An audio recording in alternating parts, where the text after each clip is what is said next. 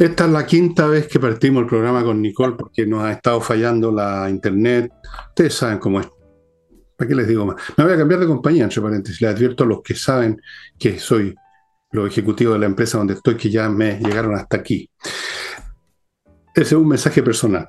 Y ahora vamos a lo, a lo nuestro. Primero, eso sí les recuerdo el flamenco. El flamenco va a haber flamenco este miércoles este miércoles a las 8 de la noche, 6 lucas la entrada, Casa del Jamón. Va a estar muy bueno, va a ser un tablado con 6 participantes, va a ser, pero van a echar la casa por la ventana. Tiene que ir, vaya reservando mesa al teléfono que está a mi lado. Si ya no hay mesa, igual puede ir, se puede instalar en la barra. Eso. Eh, en cuanto a mi libro, no les digo ni una palabra más porque ya veo que nos quedamos sin batería en el celular que estoy usando para comunicar este programa, como lo estoy usando de, de router. Y entramos en materia con el tema de las pensiones, ¿no es cierto, Nicole? El tema del día, porque hoy la Comisión de Trabajo de la Cámara está votando, mientras grabamos están votando, ¿ah? Hasta total despacho este proyecto de pensiones del gobierno. Eh, ¿Y cuál es la estrategia del gobierno? Después acuérdame que hablemos de, de Marcel y las amenazas. Tú, yo sé que lo mencionaste ayer, pero no deja de ser un tema de cómo un ministro de Hacienda, que supuestamente era el ministro serio, el ministro que venía a poner orden, ¿te acuerdas? En el bus escolar, termina finalmente radicalizándose o siempre fue igual y la estructura o el contexto de la concertación le permitió ejercer otros cargos de una manera distinta, quizás con mucha más técnica y menos política. Pero del, volvamos a la reforma de pensiones. Lo que busca el gobierno, ¿cuál es el diseño? Que se apruebe la idea de legislar. Es decir, ya meter la reforma de pensiones tal cual como la tienen y la presentaron, y de ahí empezar a conseguir los votos, negociar, ir eh, y buscando voto a voto. Y para, y para ello la primera parte fue ponerle urgencia, eso fue la prioridad del gobierno después de, de el, triunfo del en contra y aceptar la fórmula del 3% individual, 3% a lo que ellos llaman solidaridad, que creo que a la derecha le haría muy bien no continuar con las palabras que usa la izquierda. La derecha debería empezar a utilizar el vocablo que usa la derecha, es decir, no solidaridad, sino que hablar de expropiación o hablar de fondo de reparto. Utilizan otras palabras, porque si no, eh, no se entiende que ellos estén en contra de la solidaridad, como lo llama la izquierda cuando te sacan plata para repartirla entre todos. Pero bueno, acogió el planteamiento de la democracia cristiana. ¿Por qué? Hay, hay dos, dos aristas que quiero analizar con usted y contigo, Fernando. ¿Qué está pasando con la democracia cristiana? Bueno, la estrategia del gobierno es que no tenía votos. La estrategia del gobierno es que no pudo seguir dialogando con la oposición porque en esta reforma la oposición le ha dicho en todos los tonos. A veces uno piensa que van a, se van a abrir, otros que no. No sé cómo va a terminar la votación en la Comisión del Trabajo porque estamos grabando mientras votan, pero por el momento no hay votos en la oposición para esta reforma, una reforma mal hecha y una reforma con un diseño que todos los analistas dicen está equivocado. Entonces, ¿cuál fue la fórmula de la moneda? Buscar los votos que ahora lo llaman el bloque no alineado. Mira que suena de cuenta son estos partidos bisagra, estos diputados independientes que se han salido de sus partidos, o el diputado del 1% que fue por un cupo independiente pero que no pertenece a ningún partido político. Y entonces, para poder tener esos votos, se acogieron a la propuesta de la democracia cristiana, que es un 3 por T. Ahora, esto le produjo cierto roce, porque el PP dijo, oye, nosotros teníamos otra fórmula, ¿por qué el de la democracia cristiana? Porque la democracia cristiana junto con otros descolgados, ya son parte del pacto electoral de este año 2024. No son parte del gobierno, pero sí son parte eh, del pacto electoral en el cual van a ir todos, como lo pedía Michelle Bachelet, desde el Partido Comunista hasta la democracia cristiana. Entonces, acá, ¿cuál es la idea del gobierno? Avanzar, avanzar de cualquier manera para poder después eh, ir de a poco ganando algunos espacios, no solamente de votos, sino en la opinión pública, para poder darle la bienvenida al Estado en el manejo de los fondos previsionales. Nada tiene que ver esta fórmula con el aumento de las pensiones. ¿Ustedes han visto alguna cifra, algún número concreto, está, todo esto que llaman los acuerdos, todo esto que llama el gobierno de que ellos transaron, sí, transaron, pero están transando votos, no están transando en una reforma previsional adecuada para estos tiempos. Fernando. Está bien, está bien. Eh, sí. Eh, así que un bloque no alineado, ¿ah? No, no, en, ese, en, ese, en ese ámbito de la realidad no tienen problema la izquierda en el mundo de la palabrería, del cantinfleo. Bueno, la democracia cristiana, yo ni siquiera hablaría de la democracia cristiana, ya no hay la democracia cristiana.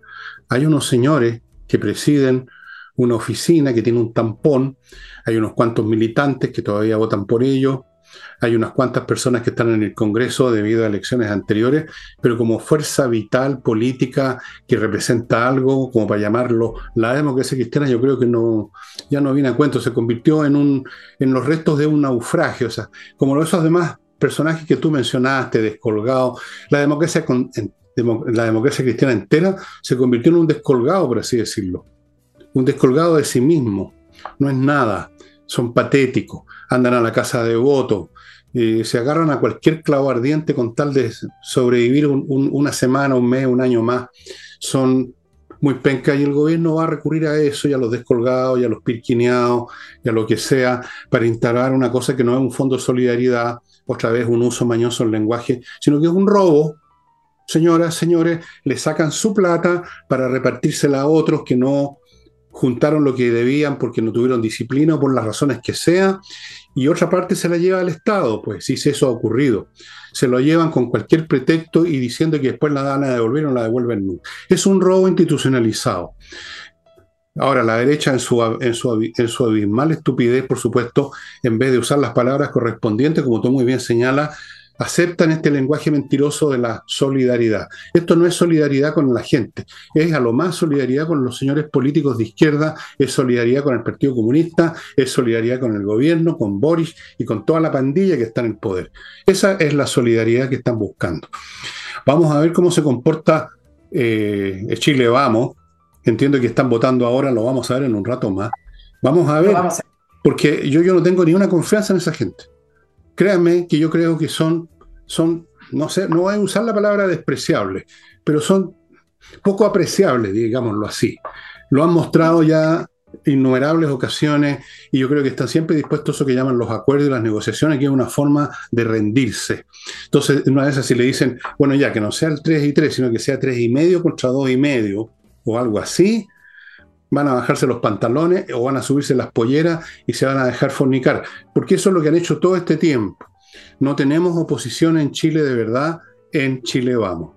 Así que el gobierno puede hacer lo que tú estás diciendo y seguir empujando y seguir empujando a pesar de los no que les ha dado el pueblo, incluyendo en esa votación que dicen que ganaron pero que no la ganaron, porque por lo menos la mitad de la votación del encuentro era gente de oposición. A mí me consta la gente que comenta programas míos en YouTube, le dicen, por ejemplo, son obviamente gente de oposición y dicen, y además feliz porque voté en contra. Está lleno esa gente. Entonces, pero bueno, se apoyan en estos personajes menores de la oposición, patéticos, y avanzan efectivamente al control del país como ellos lo quieren. Es que el mercado capital es súper importante. Entonces, déjeme hacerle una bajada de por qué Chile Vamos, si cree lo que cree, debiera oponerse. Fernando. Una cosita breve, porque tú sabes, tenemos problemas de. Yo no sé si también va a haber problemas con mi celular. Se puede venir todo abajo. Así que inmediatamente antes que sea demasiado tarde, les recuerdo algunas cosas para su servicio, su utilidad. Kame ERP, un software para empresas que lo ve todo, lo controla todo, lo administra todo, no se le escapa ni una, temas financieros, contables, eh, cotizaciones, salarios, remuneraciones, control de stock, bodegaje, todo, todo, todo. Kame ERP, no siga funcionando con una libretita y un lápiz, amigo, póngase en contacto con Kame ERP y tenga un software como la gente. Continúo con Entrena Inglés. Si usted quiere aprender inglés de una vez por todas y no seguir haciendo el ridículo con unos chapurreos espantosos que no le entiende nadie, matricúlese en entreninglés.com. Ahí hay profesores de inglés que vía online le van a dar una base sólida. Al fin, señoras y señores, van a aprender inglés.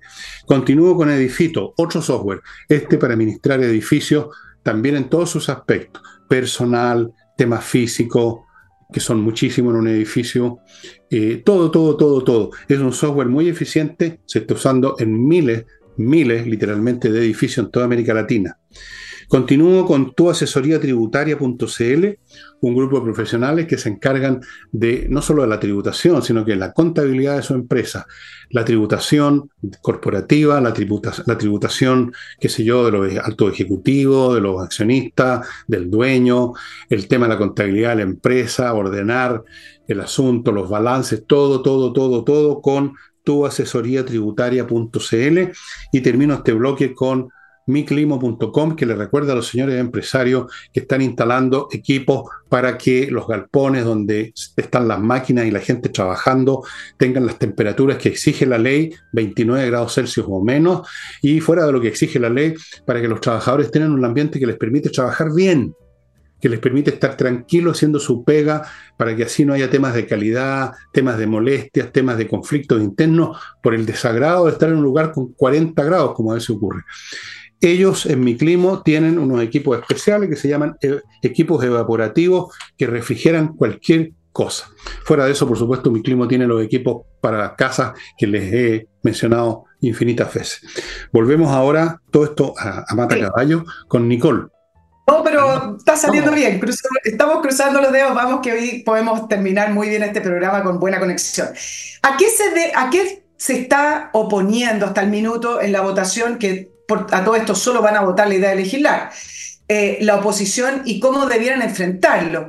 Primero, porque bajo todos los expertos, los mismos expertos que trabajan para ello, es un diseño previsional equivocado y segundo, lleno de trampa. Partamos por lo siguiente. En el diseño previsional no incorporaron la PGU, que es un factor esencial en las pensiones de hoy. Y ustedes saben que la PGU que actualmente está a 206 mil, pero va a subir a 215 mil, ha permitido unas tasas de reemplazo que son prácticamente superiores o iguales a los países OCDE. Estamos hablando de tasas de, de, retorno en torno, acá lo voy a leer, de un 80% eh, de los hombres y 65% en el caso de las mujeres. El promedio OCDE es 46%. Por lo tanto, el gobierno mañosamente sacó de la ecuación la PGU como si no existiera. Es decir, esas personas que hoy reciben PGU más sus pensiones no están siendo consideradas y solo se le está considerando las pensiones para sacar los cálculos que ellos quieren calcular. Bueno, eso ya es un error esencial, porque además nos está costando impuestos de todos nosotros. Y segundo, es un error hablar de que el 3% se va a cuentas individuales tal cual como usted lo conoce ahora. Es decir, usted cotiza un 10, ahora tendría un 13 si es que efectivamente le aprobaran que el otro 3 se va al fondo de reparto. Porque ese 3% considerado para el fondo individual tiene un componente que la izquierda llama solidaridad intrageneracional, por lo tanto ni siquiera el 3% va a su cuenta individual porque también tiene un componente de reparto. Y junto con eso les voy a nombrar rápidamente todo lo que crea el sistema. Primero, elimina las FP, Acuérdense que este gobierno llegó con el eslogan, y no el eslogan apoyado por el activismo del no más FP, destruyamos la FP. Eso sigue en el gobierno. Bueno, se termina la FP y no es solamente un cambio de nombre, sino que además es un cambio completo de la industria. ¿Quiénes van a recaudar? Ese 10% de su trabajo, más lo que se le incluya en esta reforma, lo va a recaudar el nuevo administrador de pensiones que va a ser estatal. Es decir, al Estado va a entrar el total de lo que se recauda de su previsión de su trabajo. Y ellos van a licitar a estas, a estas nuevas administradoras de fondo, que sería como entregársela a un banco. Le estoy haciendo una, una simplificación. para que le administren esa plata. O es decir, esa plata entra al Estado, luego se licita para que las nuevas administradoras hagan sus inversiones y luego eso retorna al Estado porque es el Estado el que le va a pagar. Y junto con eso se crea un nuevo inversor estatal de pensiones que en su estructura, al final de cuentas, termina siendo una empresa estatal que va a ser financiada con sus impuestos. Ahí es donde entran los Vidal y todos esos cargos que después la gente dice, pero si fue por concurso público, es un ente autónomo. Bueno, en Chile conocemos que todos esos entes autónomos, entre comillas, han terminado siendo eh, disputados por el poder político y las distintas facciones políticas. Por lo tanto, no es verdad que sea que se dieron en torno al 3 y el otro 3, sino que el cambio completo de la industria porque el, gobierno quiere entrar al, mercado de capitales. Y eso es peligroso y eso es una amenaza y eso lo hace mucho más complicado para que usted sepa cuánto usted tiene y cuánto va a recibir. Y junto con eso, y esto no es menor, ¿ah? la, la reforma viene con una indicación en la cual toda la información con respecto a las pensiones, las va a monopolizar el Estado, es decir, las nuevas AFP, que se van a llamar inversores previsionales o como se llamen, no va, no va a tener la libertad para poder informar a su afiliado o a lo que usted elija donde vaya, no, tengo idea, de su previsión, sino que se va a centralizar a través del nuevo administrador estatal. Entonces, todo lo que les estoy contando es para abrir la puerta y no importa ni un 3 ni un 0, aunque fuera un 0.5, es abrirle la puerta al Estado, al tesoro de las, de las pensiones. O sea, eso, esto, eso es una máquina de expropiación en gran escala, porque además, ¿quién va a controlar lo que realmente haga con la plata una vez que llega el Estado? ¿Qué van a hacer con tu plata? ¿Realmente van a invertir toda esa plata que te pertenece? ¿La van a mandar a ese fondo de inversiones? Mal manejado quizás por el Estado ¿Van a mandarlo todo ahí o van a mandar una parte y después te van a informar otra cosa? ¿Quién va a controlar eso? Imagínate la clase de personas que estarían ahí a cargo. Por ejemplo, me imagino que Vidal, que eh, eh, flota y flota y flota como, como ocupado, sí. Ahí estaría seguramente, en algún momento el cargo de presidente de la cuestión. Imagínense a esa gente, imagínense a Nicolás Grau o a otro en su momento manejando esas cuestiones. Es una máquina de robo, de expropiación, de expoliación. Vamos a ver para empezar, la votación de hoy día es crucial entonces. O sea, si la oposición no frena eso, significa simplemente que la oposición la compraron, está comprada por el miedo o por lo que sea, o porque los extorsionan o porque los, o los amenazan o por lo que sea, porque ya francamente ya es el colmo, esto que está, estos detalles que has dado tú que mucha gente no sabe, que en el fondo al final de cuentas el 3 y el 3 se termina convirtiendo en una ilusión, en una mentira. Porque ese 3% tuyo lo van a manejar ellos y no sabes tú cómo lo van a manejar. En primer lugar, no sabes cuánto van a robar, cuánto va a ir a dar a otro lado y no te lo van a decir. Y luego lo que administren, ya sabemos cómo el Estado administra las cosas en este país, pues si la estamos viendo en todos lados. No, es francamente, esta gente, francamente, no hay cómo, no hay cómo, no hay cómo caracterizarlo. Realmente no sé cómo caracterizarlo de repente a esta pandilla que llegó al poder a instaurar ideas que nunca funcionaron, a la pasadita robar, a la pasadita pitutar a gente de tercera categoría, a viejos apitutados de siempre, que ya los conocemos, no quiero dar nombres, pero son cientos, miles. Esos son los que llegaron a nuestro país a llevarnos al paraíso, a terminar con la corrupción, ¿ah? a terminar con las transacciones, a terminar con todo. Y efectivamente llegaron a terminar, llegaron a terminar el país, eso es lo que llegaron a terminar.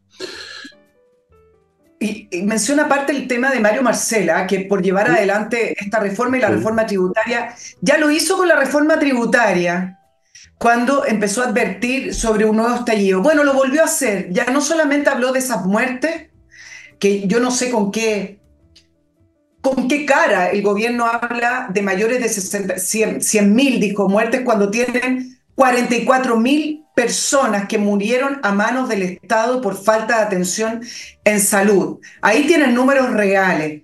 No ese número que, que Marcel intentó levantar para que la gente se conmocionara con su reforma de pensiones. Y no solamente levantando esos números, un número además que, ¿cómo se calcula? No, no, no tengo idea. Empezó también a levantar el tema del estallido. Ustedes saben que a la oposición siempre se le, se le levanta ahí la, el recuerdo del estallido. Entonces, dice en una entrevista, hemos avanzado muy poco en las demandas del estallido.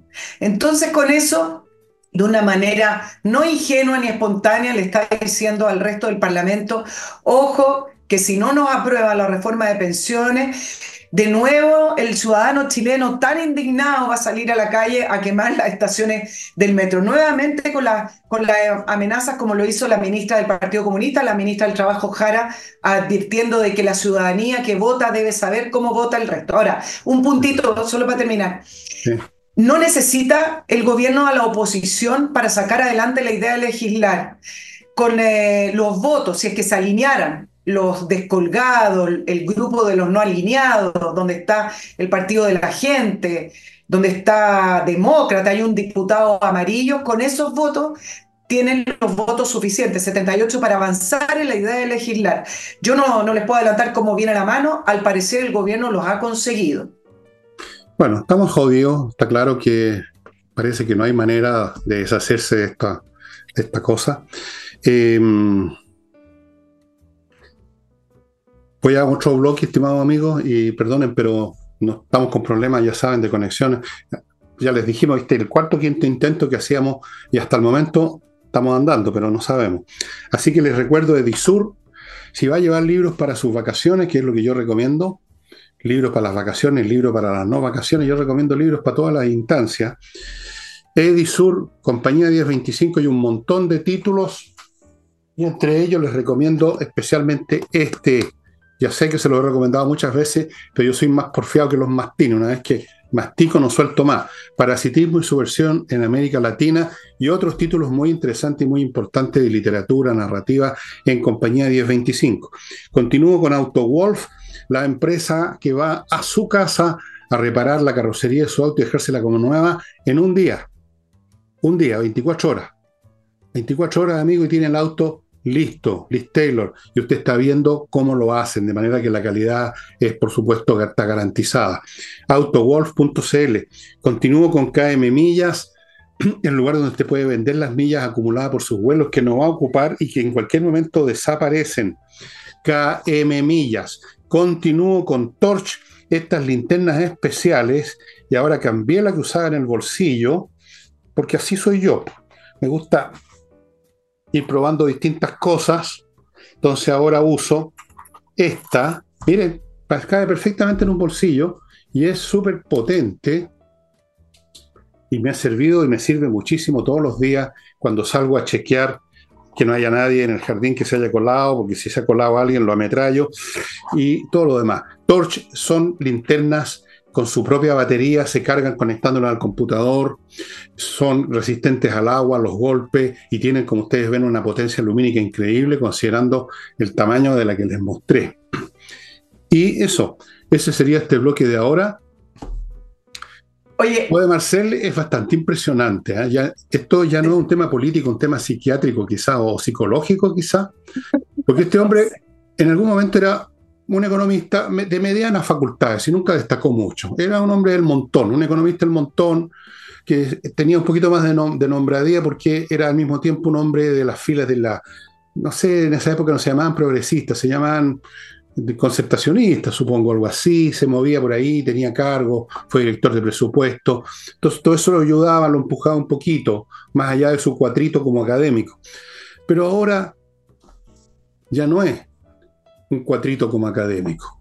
Se convirtió primero en spin doctor, el hombre que da explicaciones. Y ahora yo creo que está cayendo en una situación ya que linda con el delirio. Esto, o sea, que esté ocupando el argumento de retroexcavadora Quintana del estallido, que no es estallido, lo debería saber perfectamente porque él sabe quiénes son dentro de la coalición en que se mueve, quiénes estuvieron días antes. Yo podría dar los nombres ahora mismo, ¿eh?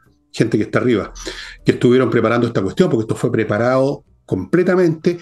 Y entonces no es un tema de que la gente va a estallar de repente, sino que es un tema que ellos abren o no abren la jaula de los monos para que salgan a destruir y a dejar la crema.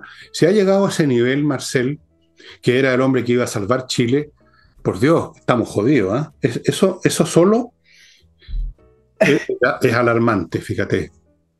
Es alarmante. Bueno, vámonos con el otro tema, cruzando los dedos que no se nos vaya a cortar el Internet bastante polémica ha causado y críticas transversales ha causado la arremetida de Chile en la Fiscalía de la Corte Penal Internacional para que se investiguen crímenes en los que ellos llaman territorios ocupados. ¿ah? Ojo con el lenguaje que usa el, el, gobierno, porque a veces habla de territorio palestino y cuando se refiere a Israel, habla de territorios ocupados. Es decir, si uno les preguntara, bueno, ¿a qué te refieres con territorio ocupado? Bueno, todo Israel parece. Es decir, haciéndose parte prácticamente de esa, de esa panfletería de la extrema yihadista, de la extrema musulmana que habla de hacer desaparecer Israel. Pero quizá en eso le voy a dar el mérito de la ignorancia, digamos, que eso es que parece ser una cuota que tiene este gobierno.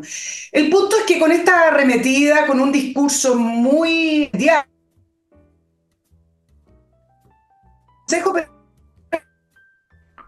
que no fueron consultados, tampoco los parlamentarios que trabajan en la Comisión de Política Exterior. Y la conclusión es que a escondidas el gobierno inició esta acción que termina siendo simbólica porque la Fiscalía de la Corte Penal Internacional ya investiga ambos lados, la, lo que ocurrió el 7 de octubre con eh, la masacre que realizó Hamas en territorio israelí con 1.400 muertos y también investiga las acciones que ha emprendido Israel para poder defenderse no solamente a él en su territorio, sino también a su población. Y no tiene efectos concretos. La, la presentación de Chile, si ustedes revisan, en el caso de la ONU, porque Chile todavía no, no se presenta ante la Corte Penal Internacional, pero el discurso de Paula Narváez omite todo todos los hechos y todo lo que ocurrió el 7 de octubre solo habla de que Israel en su arremetida ha violado los derechos humanos y que la condición del pueblo palestino, llena de frases hechas, omisión y tergiversaciones. Hoy leía una analista, Pasarete, diciendo que al parecer el discurso de Paula Narváez viene copiado de otros discursos que son países más pequeños y de mayoría musulmana. Entonces la pregunta, si acá la pregunta en cuestión es, ¿qué hace Chile metiéndose en estas acciones ante la Corte Penal Internacional, ante también el Tribunal Internacional de Justicia, que nos va a costar millones, millones, porque hay que contratar abogados, hay que hacer estudios, etcétera. ¿Por qué se mete en un conflicto de esta manera?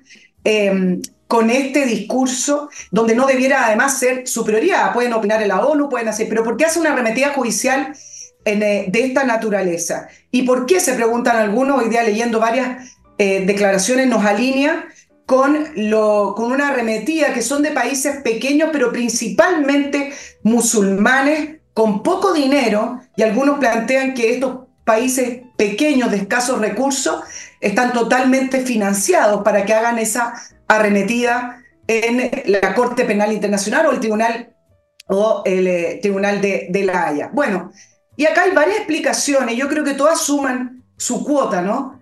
Llegó al gobierno un presidente y un grupo político que se formaron con consignas contra el Estado de Israel, contra el imperialismo y también contra los judíos, junto a la afinidad política de la izquierda radical, como es este gobierno, donde apoyan la causa palestina, hoy convertida en la causa del terrorismo islámico, y está además el factor del poder del lobby, que no hay que minimizar, acá no se habla mucho. Hay un lobby internacional, ya lo hemos hablado otra vez de los organismos internacionales con países petroleros poderosísimos a los cuales también alimenta esta causa, pero acá en Chile también hay una gran comunidad palestina que ejerce un lobby tremendo y que tiene un poder económico tremendo. Se le, se le preguntaba a José Miguel Insulza, ¿por qué Chile se mete en esto? ¿Por qué pueden opinar en la ONU, pueden tener en los foros, pero ¿por qué se mete de una manera judicial, gastando esfuerzo, gastando objetivos, gastando millones? Y dice, bueno,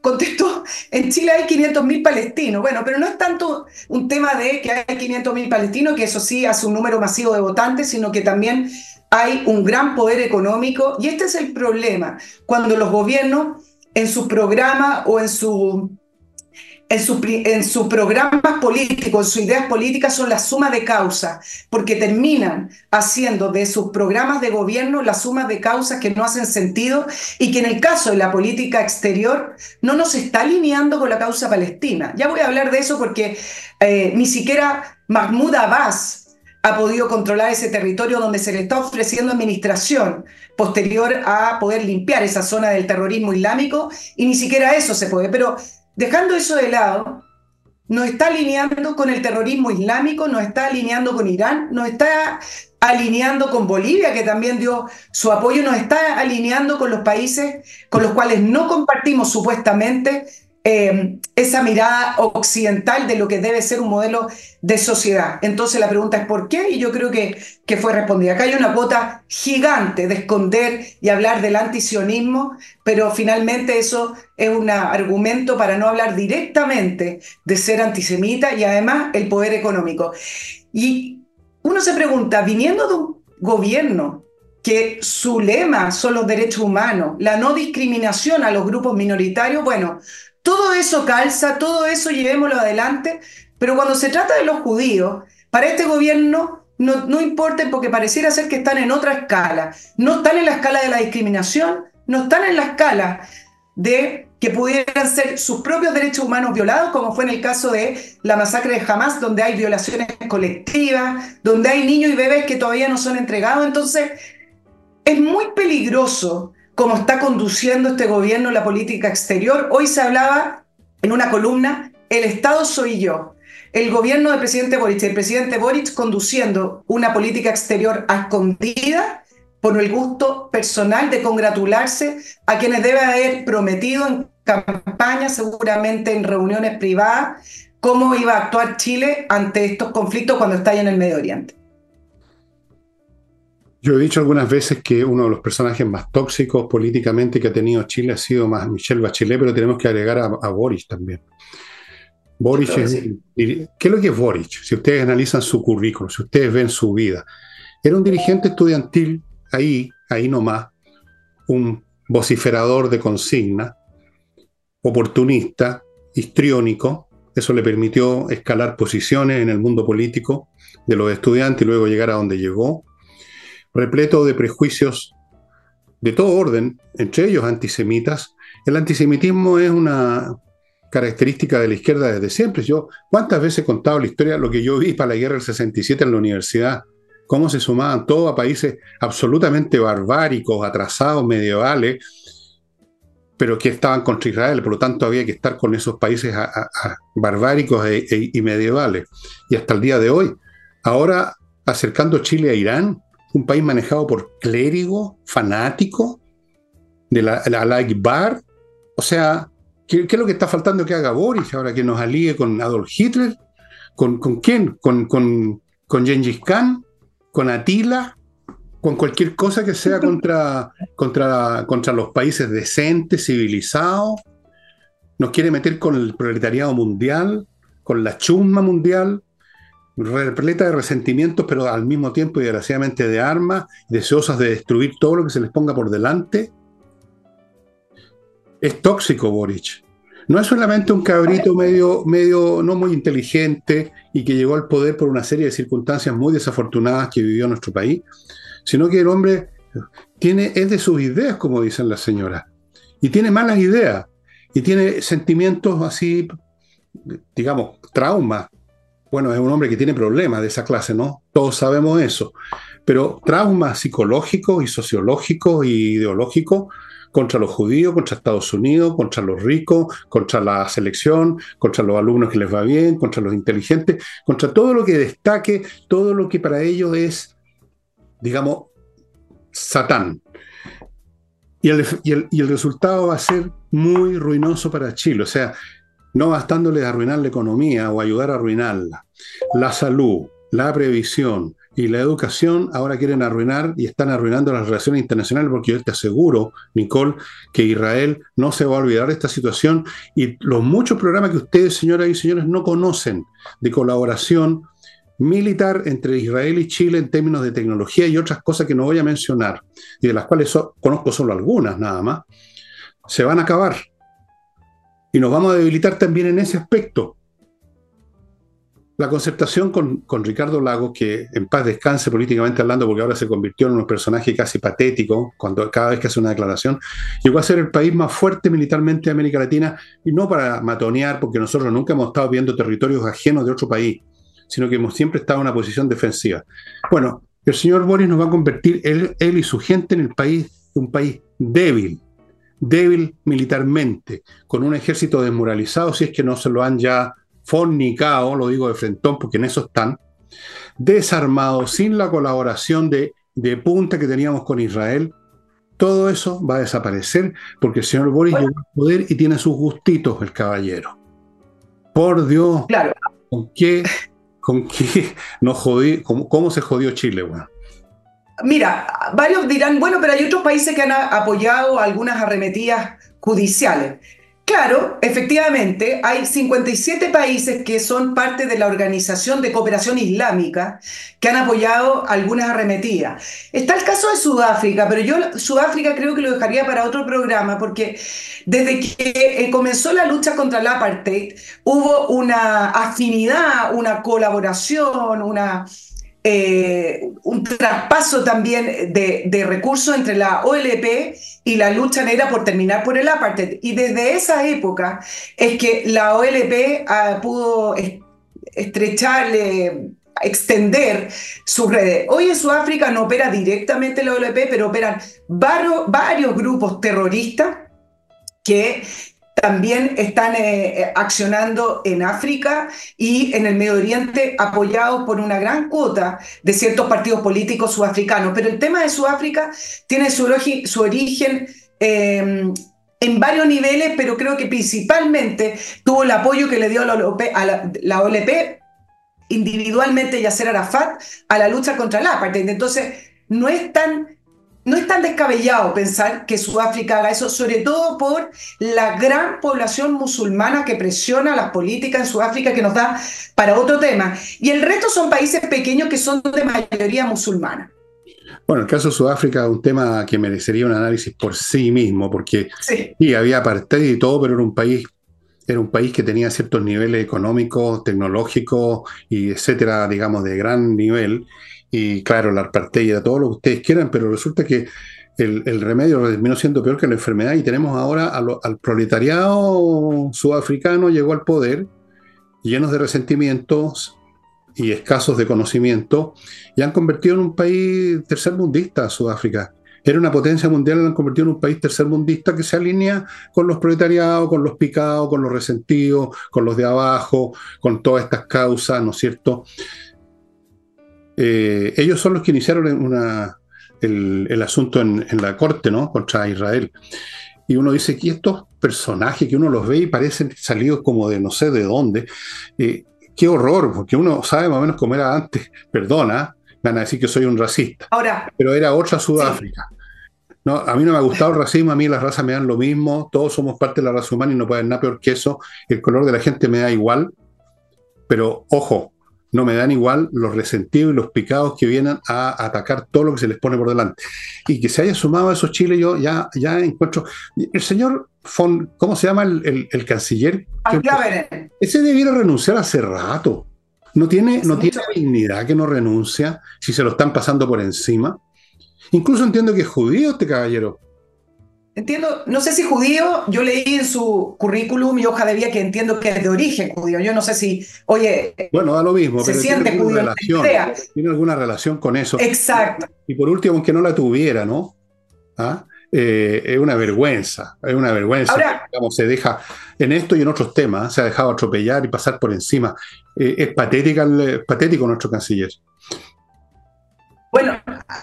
Así como también decir que está esta organización que han apoyado la arremetida de Sudáfrica y estos países, ningún país potencia occidental se ha sumado, ni Estados Unidos, ni la Unión Europea, ni Canadá, ni Australia, estoy nombrando solo algunos, ninguno se ha sumado a apoyar estas acciones judiciales, ni siquiera Rusia y China, que está por otro lado. Entonces, cuando yo digo, bueno, ¿por qué Chile se mete en esto? Yo digo por los intereses eh, que hay acá, por la afinidad política que tiene la, izquierda con la causa palestina, porque si fuera por derechos humanos, si fuera por genocidio, bueno, tenemos el caso de Sudán, pero bueno, acá no tenemos colonia sudanesa, ¿no?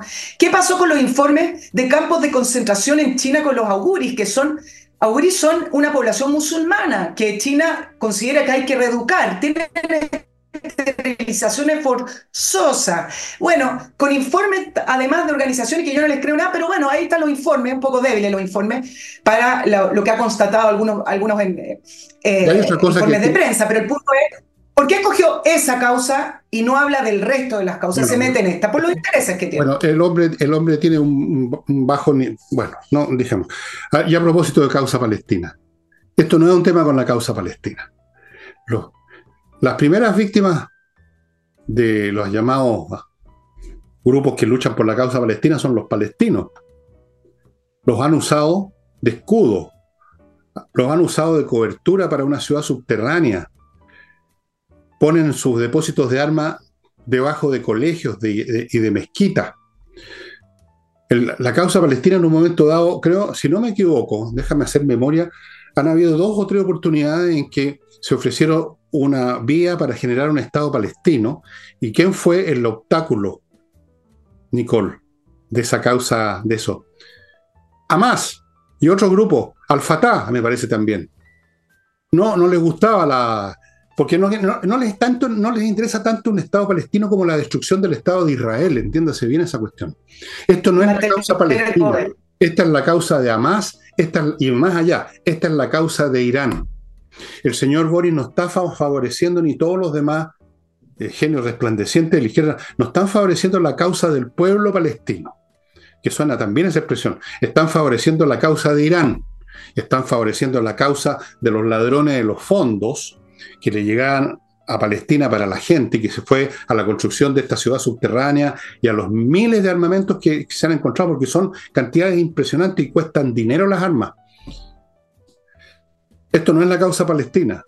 Ese es el nombre que le dieron, que suena bien. Pues siempre suena bien decir una causa de un pueblo, la causa, no sé, por la causa de los, de los zulúes, la causa de los chilenos, la causa de los palestinos. No es la causa palestina, es la causa de Irán. Señoras y señores, que son los que financian a todos estos grupos, incluyendo a los UTIs, que los están usando, a esos pobres tipos que están muriéndose de hambre. Es un país, o sea, es un grupo que, digamos, de tercer, cuarto, quinto nivel en todo orden de cosas, pero armado hasta los dientes, todos manejados por los clérigos de Irán, con los cuales indirectamente se alía nuestro país, y es increíble.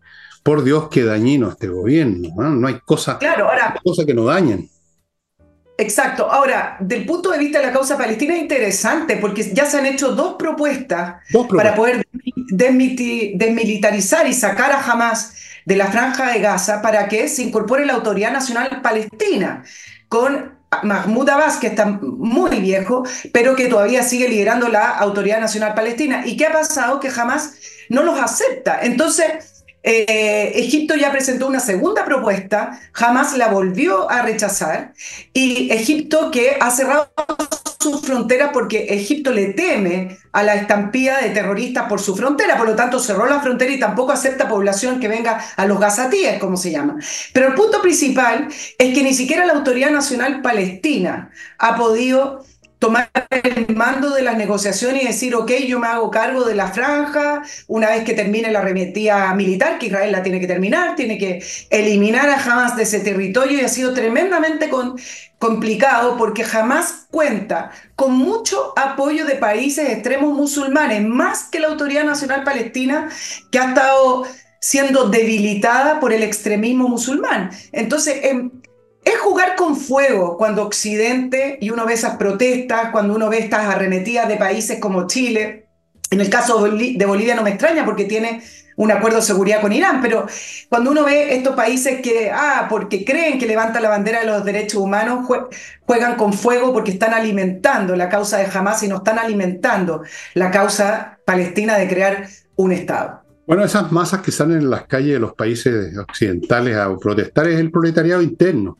son estas masas resentidas que han ido quedando atrás en el desarrollo, digamos, de las sociedades modernas, que es uno de los grandes temas que estoy trabajando en un libro. Este, este proletariado cada vez más inmenso, que viven en, mejores condiciones, por supuesto, en países ricos de todas maneras, pero que son proletariados en todos los sentidos de la palabra, eh, llenos de resentimiento y de furia, son los que protagonizaron las azonadas en Estados Unidos en el año 18, en paralelo con las nuestras, acá más o menos, un poquito después. Esas son las masas que se agarran a lo causa que sea que tenga olor o tufo a algo antisistémico. ¿ah? ante, los poderes para ellos eh, fascistas, etcétera. Son las masas que están haciendo tambalear todo. Amigos, les quiero recordar rápidamente porque estoy viendo que se le está acabando la batería a mis celulares y vamos a quedar sin internet. patriciastocker.com si usted quiere y debe en realidad eh, registrar su marca comercial, hágalo con Patricia Stoker, que es un grupo de profesionales que se encargan de que esa marca suya quede protegida, sea renovada cuando corresponde y usted pueda por lo tanto dormir en paz, que nadie se la va a venir a disputar. Continúo con Revista Mundo Bursátil que los llama a suscribirse para que si ustedes invierten, aunque sea ocasionalmente en la bolsa, lo hagan bien o por lo menos no lo hagan mal. Eso es muy importante, no meterle la plata, digamos, donde no corresponde. Suscríbanse a Mundo Bursátil. Es una revista que tiene años, conocen el negocio al revés y derecho, trabajan con alianza con corredoras de la bolsa, así que la información que dan es buena. Continúo con Compre Oro. A propósito de finanzas, una manera de proteger su plata, su riqueza o lo que tenga que tenga, eh, es tener una parte de eso, de esos recursos en oro y plata, el metal precioso, el oro como tal, la plata como tal, lingotes, monedas, porque son valor, no son un título, son valor per se y por lo tanto son una protección infalible. Compreoro.com. Sigo con ajedrez, amigos. Aparte de todos estos productos que ustedes están viendo a mi derecha, hay unos cursos una serie de cursos. Ayer les conté de uno, ahora les cuento de otro. Los martes a las seis y media va a haber un curso para niños, infantil, 11.900 pesos mensuales, duración indefinida. Nada más que 11.900 para que su niño fortalezca su mente. Me parece un súper buen negocio. Se puede combinar, dicen aquí, con una clase semanal grabada por 21 pesos mensuales en total.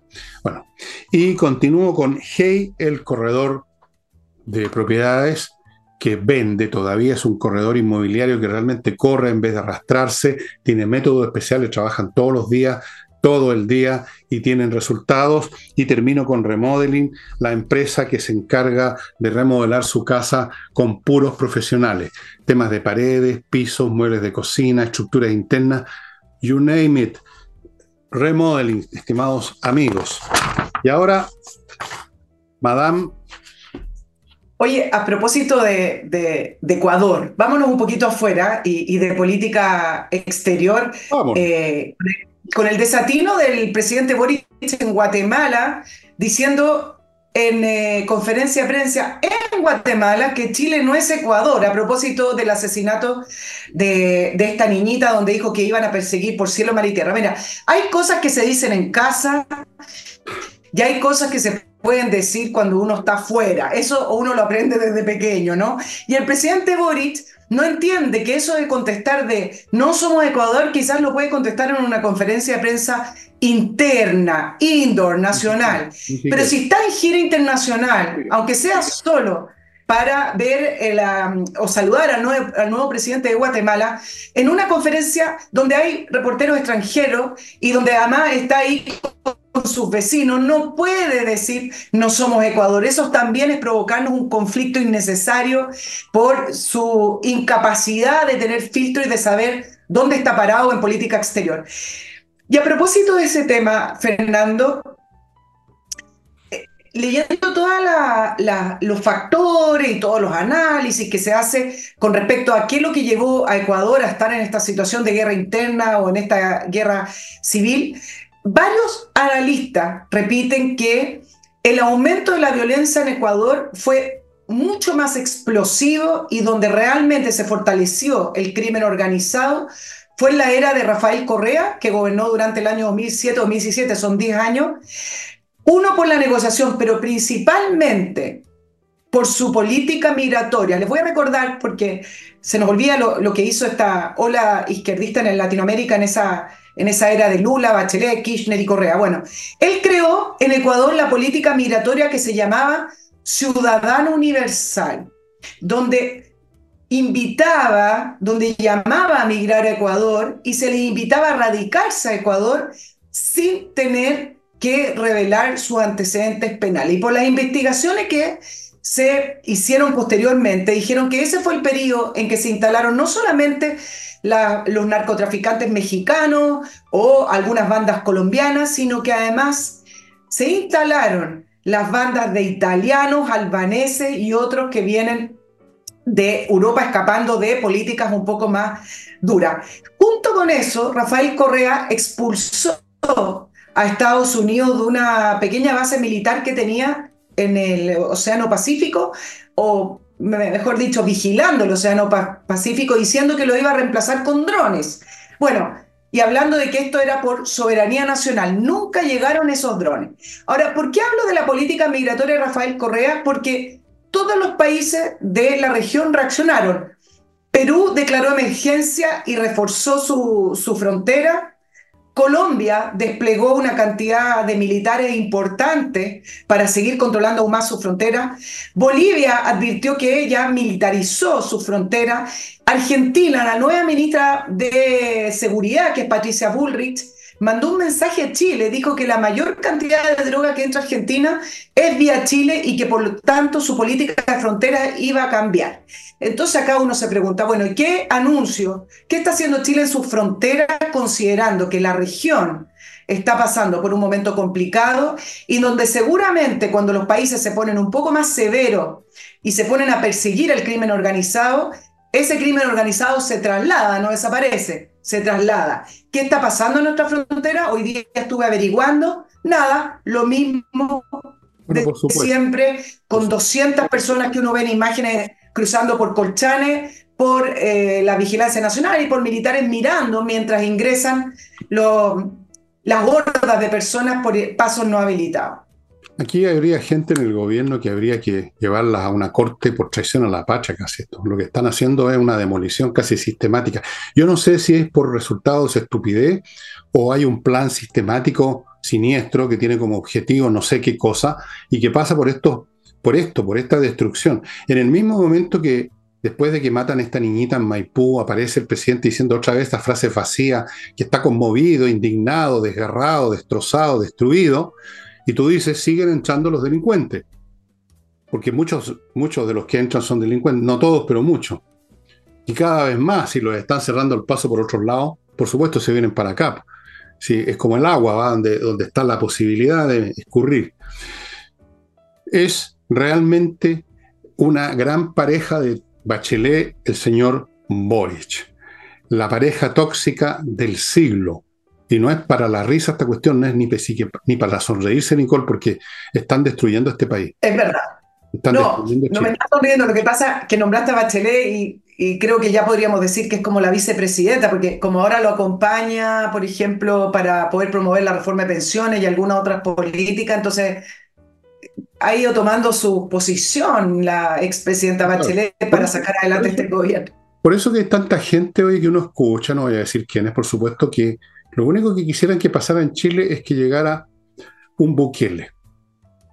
Tal cual. Tal cual, ¿sí o no? Tú lo debes haber escuchado, yo lo he escuchado. Así es. Bukele o su, o su sustituto en moneda nacional, llamémoslo así. Pero no hay Bukele ni hay sustitutos en moneda nacional en Chile. No. No, no, no, no. No puedo tocar este tema, pero les digo que la única, la única esperanza para este país radica en ciudadanos comunes y corrientes con su capacidad de voto mientras lo tengan, porque eso tampoco se garantiza. Porque ustedes pueden tener formalmente el voto, hay una urna y van con un papelito, pero puede llegar, estas cosas se pueden empezar a controlar también. Si no, no, no nos engañemos, si todo se puede controlar.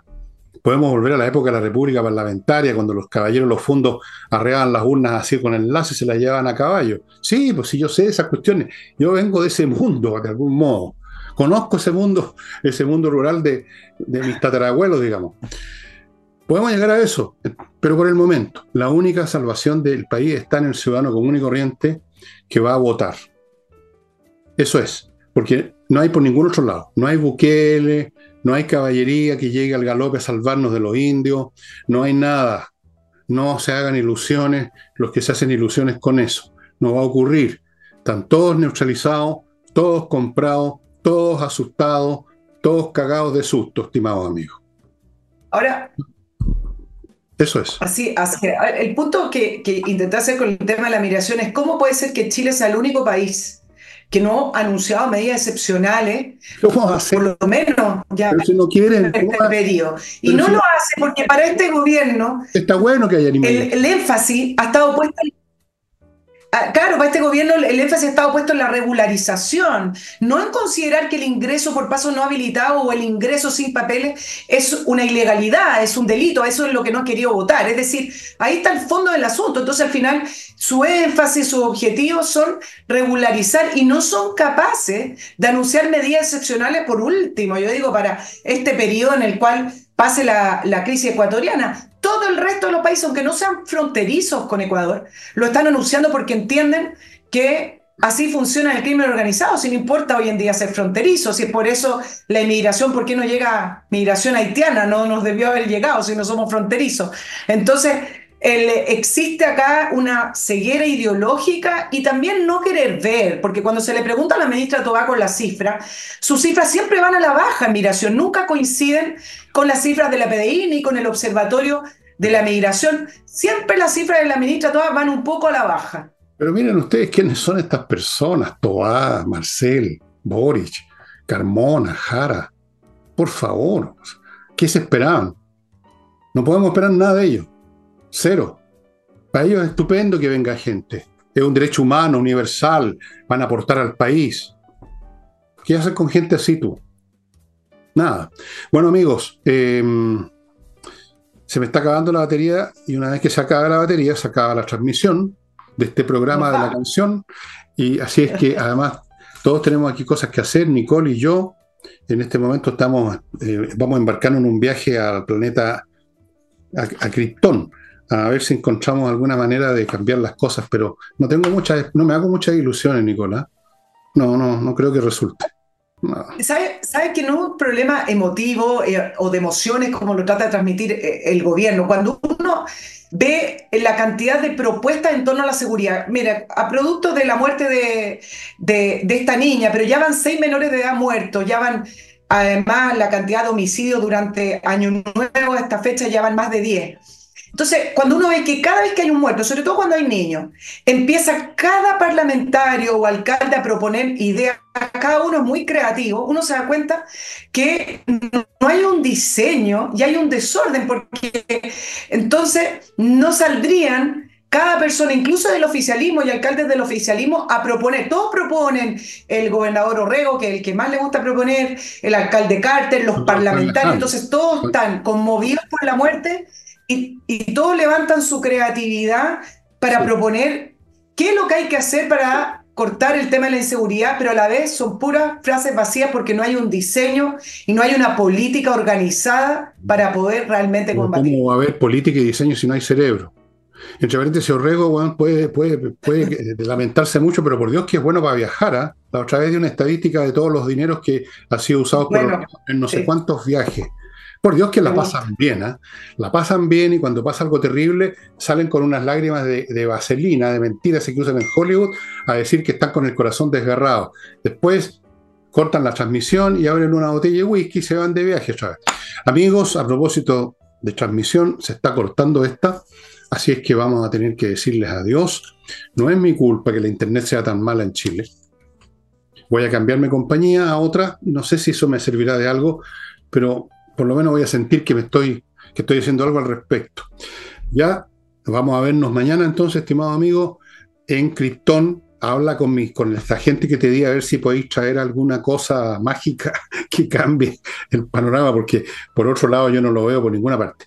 Ya, estimado amigo, muchas gracias y nos vemos mañana. Chao, que estén muy bien.